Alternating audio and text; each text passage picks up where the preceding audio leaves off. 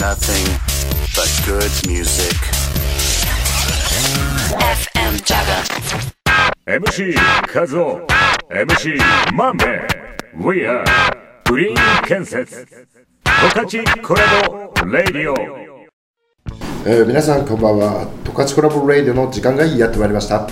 MC のまんべです。MC の DJ 和夫です。二人合わせてグリーン建設です。建こんばんは。こんばんはいや。今週もやってまいりました。ーはい。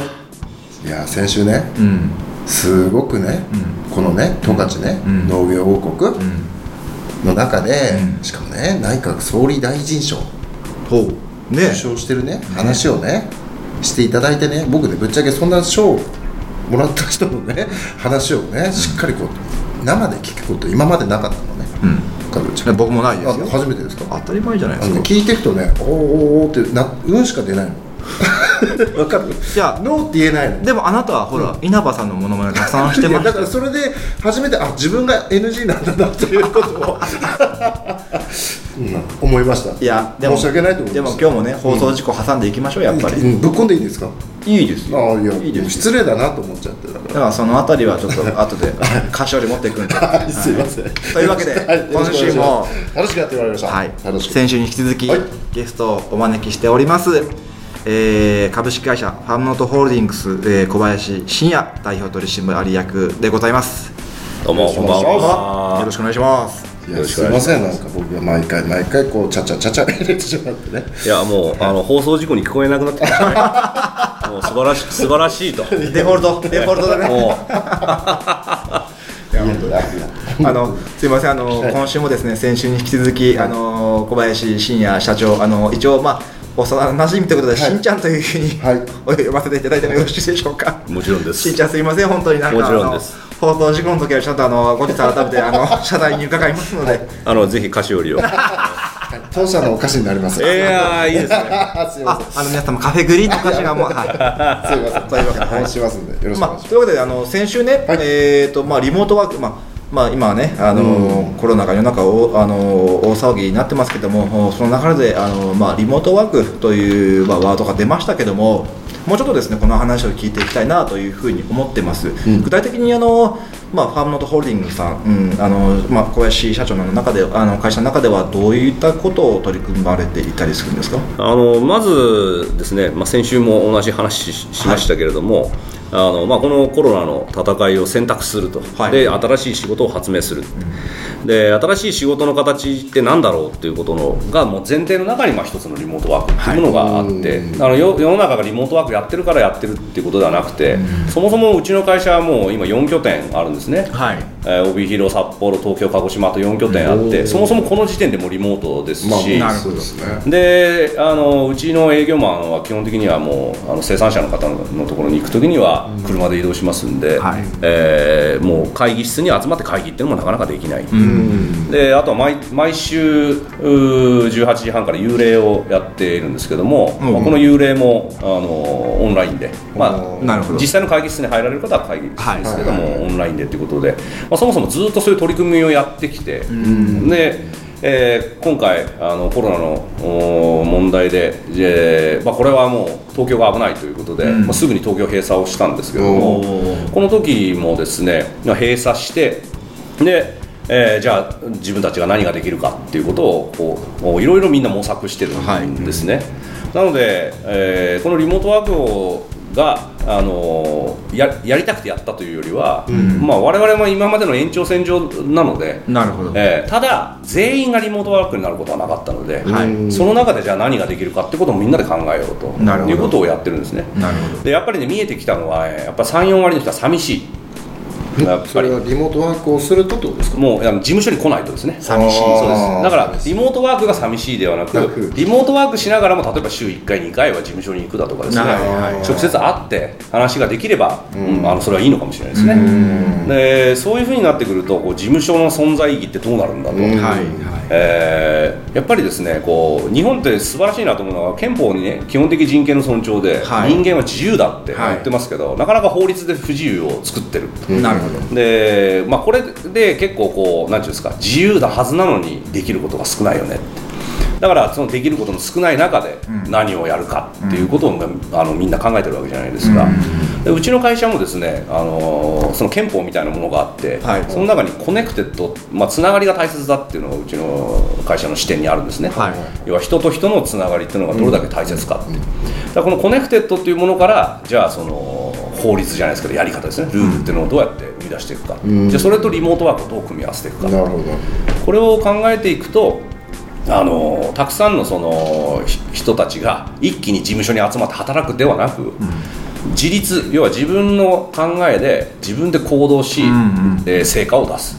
でそのその時に、えー事務所に集まるのはあ例えばチームのミーティングをしたりだとか全社員で集まった時のみんなで方向性を確認し合うだとかあとはあの普段できなかった雑談をその事務所でするみたいな、まあ、コワーキングスペースだとかですね、はいはい。そういうあのオフィスっていうものの形がなんかこう自由に来て自由にはい。帰っていくっていう、そういうものに変わっていくんじゃないかなという今思っててですね、なるほど、うん。雑談は超大事ですよね。大事ですね、はい。雑談の中で結構アイディアって僕は生まれるのかなと思ってるんですけど、うん。ただ一方でねやっぱりその多分、まあ、今回をね、あのまあ、このコロナの件でねやっぱり多分価値観ってちょっと変わってくるのかなと思っているところが、ね。やっぱりその会社に来ることがそれだけで価値があると思ってる人たちってやっぱりいると思うんですよ、うん。でも本来はそうじゃないじゃないですか、うん。まあそうだよね。仕事の価値ってそこじゃないと思うの。ね。うん。うん。でもやっぱりそうじゃなくて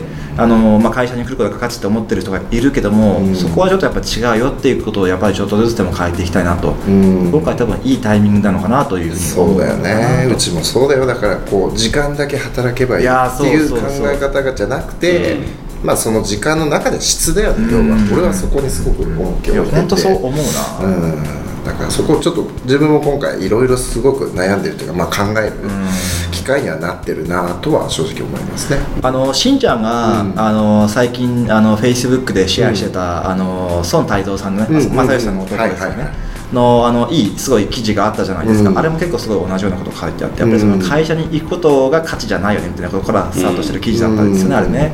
あれもすごい面白いなと思ってたんですけどね、まあ、仕事のやり方はもう時代によって変わるので、はい。まあ、例えば、あのね、数十年前はあの生産者のの農家の数って1000万人超えてたのに、はい。あもう今はもう200万人切ってるわけなんですけどこれは何でかっていうとトラクターが生まれたからですよね。ああなるほど、はい、だからそれで仕事がなくなった、じゃあその人たちはどこに行ったかって言ったら、はい。今あー、ね、結構そのあの農業継がないで、はい。えー東京に出られてる方とかも結構いらっしゃるじゃないですか、はい。まあ、それがいいか悪いかは別としても、はい。新しい仕事に就く機会になってるってことですよね。なるほど。だからこういうテクノロジーが生まれた時に一気に人の仕事の質っていうのは変わるので、うん。今回このコロナの件で、あのもう価値観そもそもの根底の考え方っていうのは大きく変わると思うんですよ。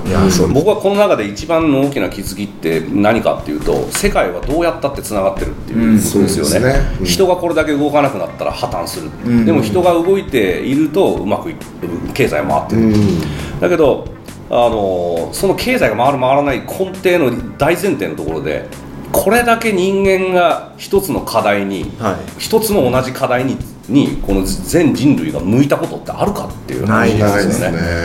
でそれに対して一気に問題を解決しようっていうふうに人間の知性が総動員されてるわけじゃないですか、これだけのことが今起きている、うん。でそうすると仕事の在り方や何物の価値観っていうのは、これだけの人たちが同じ課題に一つに考えていると大きく変動するんじゃないかなと思ってるんですよ。それはあくまで事務所は一つのあの例ですけれども。例えば今あのですよ。機関投資家が、まあ、今日ちょうど日経新聞に出てましたけどね。機関投資家があのそういう雇用をちゃんと大事にするような会社だとか、あのコラボレーション、え例えばワクチンを一緒に作るはい。だとか、そういう会社にえ投資をしていくっていうふうな方針を、えー発表しているってことが記事になってたんですね。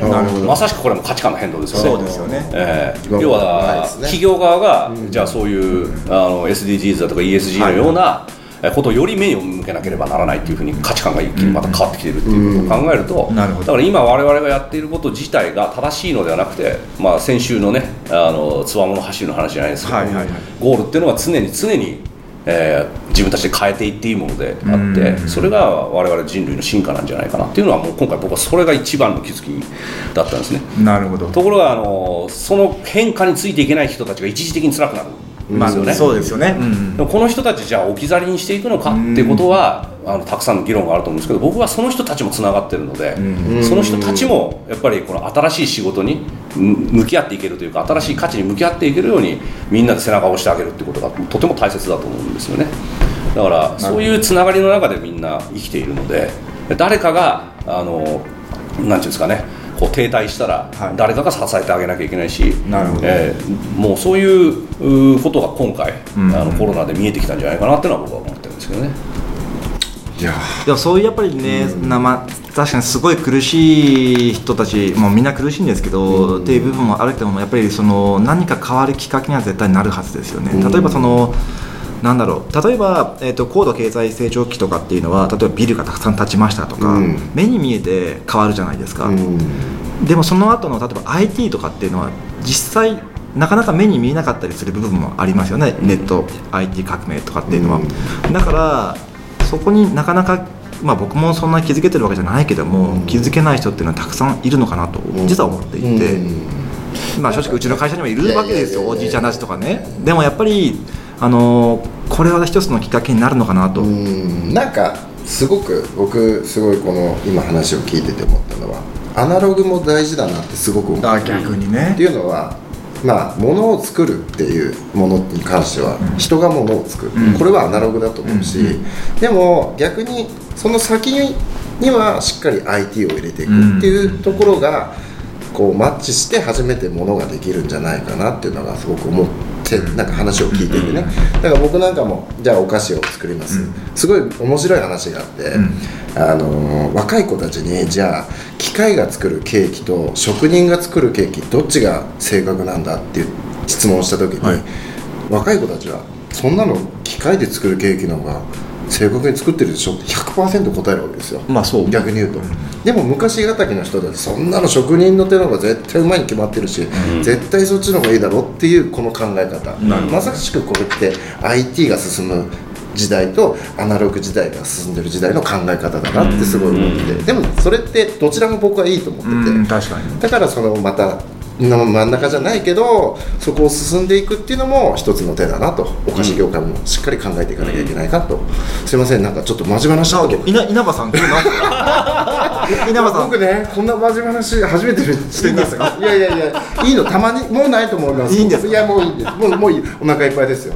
もういい行かせていただいていいですかじゃあじゃああの曲の方です。ねリクエスト曲はい。はい。はい。しんちゃん今週はえーこのビーズのはい。ブラザーフットというブラザーフット曲ですね、これはあのー本当にこう仲間大切にする歌なんでですね、はい。まあ、ちょうどこのコロナの時期にとてもいい歌じゃないかなと思って選ばせていただきました。早速曲いきますかそしたら行きましょうはい、加藤ちゃんお願いしますはいえー、それでは今週は B'z の Brotherhood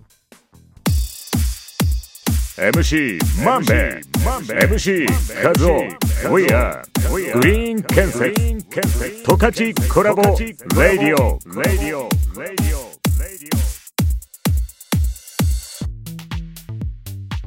お聴きいただいたのは B'z の Brotherhood でした。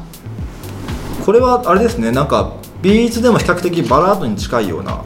まあそうそうですね。明るいバラード。ですよね。えーですよね。いいですかね、うん。あのーまあこの最後に英語で「We'll be alright」って言うんですけど、はい。まあ俺たちはもう大丈夫だ、もうそういう強いメッセージングなんですけど、やっぱこういうねみんなが迷ってる時ってあのー本当はつながり合ってるのに自分が自分が自分だけが辛い、えーそうやってあのー疑心暗鬼になってっちゃうと思うんですけど実はあのーね連絡をしなかった昔の恩師だとか、はいはい。えー古くからの友達だとか、えーまあ、もしかしたら両親に連絡できてなかったら両親だとかそういう人たちとつながっていることを忘れてると思うんですよね。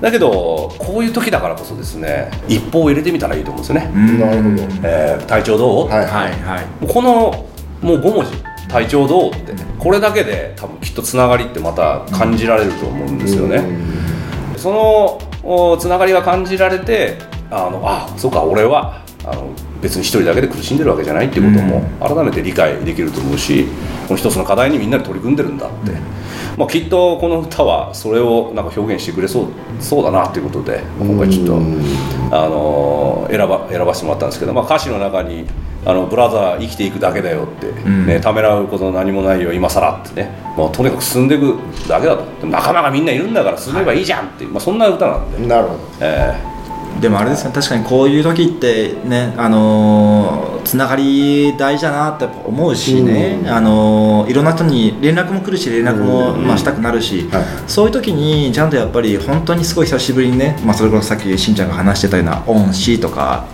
お世話になった人とかっていうのとな話すきっかけにはなるのかなと思うし、なんかあったかい気持ちになりますね。うん、そうですね、まあ、こういう時だからこそなんか人のつながりをね改めて思い出すってねえいうことはうん、とても大切多かなと辛いのはみんな辛いじゃないですか、ねあのどう考えたって不自由な生活皆さんしてるわけだしね、そういう時にやっぱりねあのつながりを再確認するっていうのはすごいいいなというふうに思いますね、ははいいいやということですね、はい。もうでも時間がねもう今日なんだろう短く感じちゃうのいつもより。稲葉さんそうなんですか？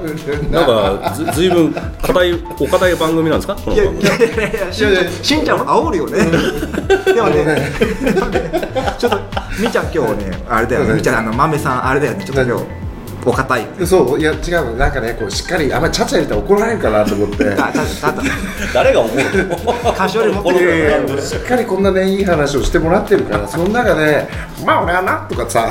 松山千春さんですか？まあなああのやっぱりあの今日のな話な。あまあまあよかったな。あ。ね怒られるから俺本当いやいやダメですよダメです。そんなんじゃなくて。そうですね。ん。はい。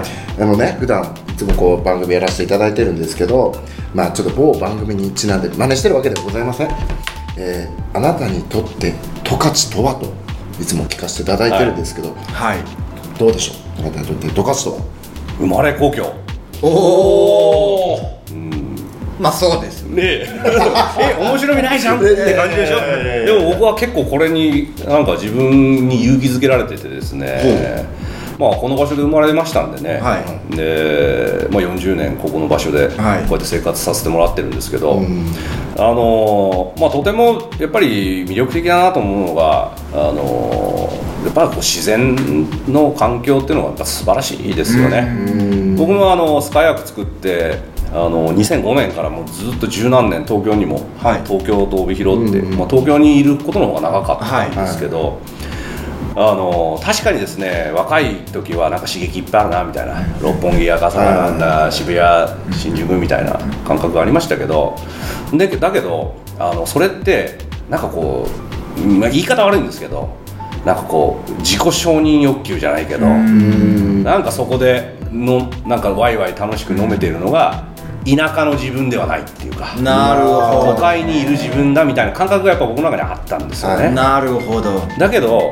やっぱあの人のつながりってそんなもんじゃなくて、えーただこう自分がねなんかそのそばにいる人に対してなんか楽しい思いしてほしいとか、だから僕も楽しい思いしたいよみたいな、そんな話だけのはずなんだけど、まあ、確かにね美味しいご飯も東京にいっぱいあるし、じゃあそれがじゃあ素晴らしいのかと思うと、あの職人の,、ね、その技術だとか、もうもちろんあっちにもあのたくさんあったかい人がいるのでそのつながりとかいいと思うんだけど若い時こそやっぱ勘違いししやすいなと思っててですね、だから僕ね大人になったらやっぱこっち帰ってくるべきでっていうかここじゃなくたってやっぱりね地方に帰ってくべきだと思うし、特にこのコロナで場所は関係なく働けるっていうことそうですね。が証明されつつあるのでそうですね。あなたのもあのその東京で戦ってきたこの知識や知恵をあの地方に持って帰ってでそこの地方でしかできないことって何か、そこに立ち返りで今まで自分が培ってきたものをそこに全部ぶつけて人生を歩んでみる、僕はこれはねもうこれからのあのあり方だと思うんですよ。だから東京に全て縛られる必要なくて、あの東京にもいいものがあり、はい。この生まれた故郷にもいいものがある。だからそれをちゃんとバランスさせて生きていくっていうことがとても大切だし今回僕はあの、えー東京の家を解約するんですけどうもういらないと。もうはっきり言ってあのこっちの方がよっぽどいい。ってうん。やっぱ子育てするのも最高ですし、あのまあね、一般的に言われる学力が足りないとか、そういうことはね親として心配になられてる方もいるし、はい。えー子供飛び出しちゃってきますけど、学力なんて関係ないですからね。いやでも本当そうですよね、えー。いやそれはマジで思いますよ、もう学力の世界じゃなくて、うん。その人の人格やうん。価値観がやっぱり、あのよりね人に貢献していくだとか、人がより良くなっていくってことに大切なことなんで、うん。だからわざわざじゃあ外出てったからいいいい人になれるかってそんなことないですよね。そうですね。確かに。ねうんそこに勘違いして大切なものを失うってそんな悲しいことはないと思うんで、だから十勝っていう場所は僕は生まれ故郷で素晴らしいと思ってるんですけど、まあ、この場所にもポテンシャルもすごいいっぱいあると思うんですけど、それより何よりねやっぱり自分の生まれ故郷で、ね、生まれたんでここで死ねたら最高だっていうのは僕の考え方なんで、なるほどうん、だから、あのー僕は逆に東京に行くんではなくてやっぱ世界にもっと目を向けて、はい。もう、あのーいろんなこうグローバルさっきのめちゃくちゃ世界はつながってると思うんで、そのつながりの中での自分たちの役割って何なのかってことをねどんどんやっぱ探していきたいなと思ってるのでそれがまたこの十勝に少しでも還元できたら僕は嬉しいなと思います。なんかあれですねあのこういうふうにね本当に十勝のことを思ってる社長がいるんだっていうのを僕はねね。広くしてほしいやいやです本当にこんなねしっかりね事業をやってね。ね、内閣総理大臣賞ですよ、僕、最初に見た時、何ですか、それっていう、そんなのあったんですねぐらいな、ぶっちゃけた話ね、うん。でそれを本当にこう調べてってね、うわ、本当に安倍さんから表彰されてる写真があってだよ、そんな方のお話が聞けるってことでね、僕、すごいこう今日も聞きましたけど、いや最後にこの一言をね、い。やいや、田舎だっていいじゃないと。しっかりやっていこうぜっていうことをね皆さんもね心に思ってもらえれば僕はいいかななんて。いや本当にねあの、もうあれですよね。ラジオしてる、まあ、DJMC 冥利につきますよ。はい今回僕らほとんど喋ってません。すいませんすいませんね喋っいやいやいやていいんですいいんです、ええ。こういう会があっていいんですよ、はい、いつもふざけてすぎてるというわけで、はい。えーそろそろお時間でございます。すね、はい。来週のはい、ゲえストは、ー、来週のゲストですね、えーインターステラーの、はい。はい、稲川社長をはい。お呼びする予定です、インターステラー稲川社長。はい。どういった？ロケットをですね大気でロケットをやってる、はい。会社さんの宇宙の。そうですそうです。はい。はあ。今お呼びする、まあ、調整中なんですけど、ええはい。ええ。というわけで。期待してはい。期待して待ってますよ。楽しい話が聞ける聞けるかなというふうに思ってます。い。やー今度ね2週にわたって、はい、はいえー小林さんにはねいろんな本当にこうなんていうのなんかすごい IT とかいろんな話あったけど、最後に僕が思ったのはあったかい人だなっていや本当ね。本当に、はい。うん、じゃあしっかりこのね十勝帯広をしっかり考えてくれてるなっていうのがすごく安心しました。ありがとうございます。はい、ぜひぜひまた今度何かありましたらいやもちろんです。もうはい。同同世代ですからいや本当にま力を合わせてやってたよろしくお願いします。どうもありがとう。ございましたありがとうございました。加藤ちゃんいいですか？あそろそろ。はい。お時間ですよ。はい、というわけで皆様、はいリスナーの皆様、えー今週はいかがだったでしょうか？また来週もお楽しみに。はい、MC まんべでした。DJ 加藤でした。じゃあまた来週また来週また来週また来週